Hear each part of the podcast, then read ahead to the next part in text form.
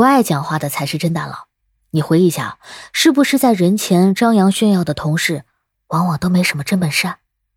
先在后听，比个爱心。你好，欢迎收听播客节目《热点情报局》，我是主播小苹果，人称相亲界的一朵奇葩，嗯嗯，一股清流。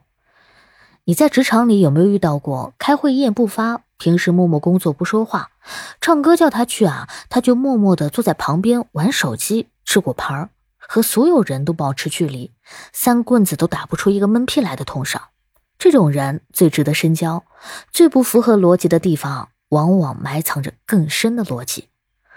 你要不爱说话的人去做事的时候啊，你会发现他特别的认真负责。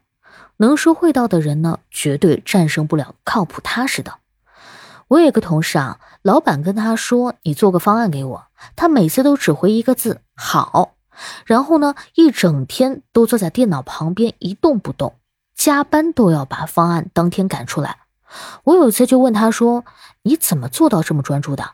他说：“他社恐，好好完成方案呢，是因为他怕完成的不好，老板叫他进去跟他说好多的话，他就会很难受。所以啊，其实只要能创造出一个好的结果，内向外向都不重要。”相处久了之后呢，我真的发现啊，社恐和社牛其实只有一线之隔。一般不爱说话的人呢，只是因为慢热，不是真的不爱说话。你跟他熟了之后啊，他骚的一批。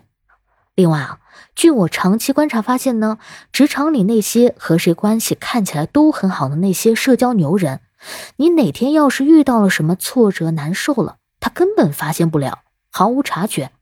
往往是那些不爱说话的同事啊，就很能发现别人情绪上的变化，可能还会默默的发个微信关心你一下。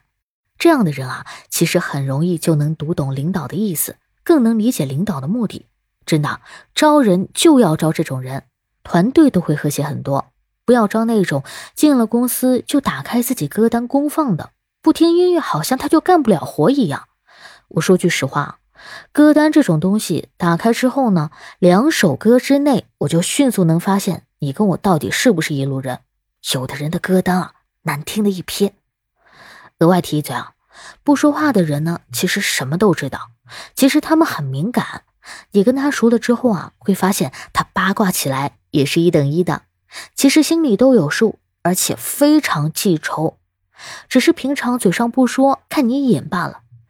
该没和你眼中。小苹果，我自己呢，其实是一个积极的悲观主义者，我很喜欢这个词。我也是一个内向的人，我在思考任何事情的时候呢，都会想到一个最坏的结果，但是啊，我却总是希望能迎来最好的结果，因为只要我积极的努力做好任何事，我相信幸运女神就一定会眷顾我。感谢收听，欢迎关注、评论、给个订阅，我是主播小苹果，我们。下期见。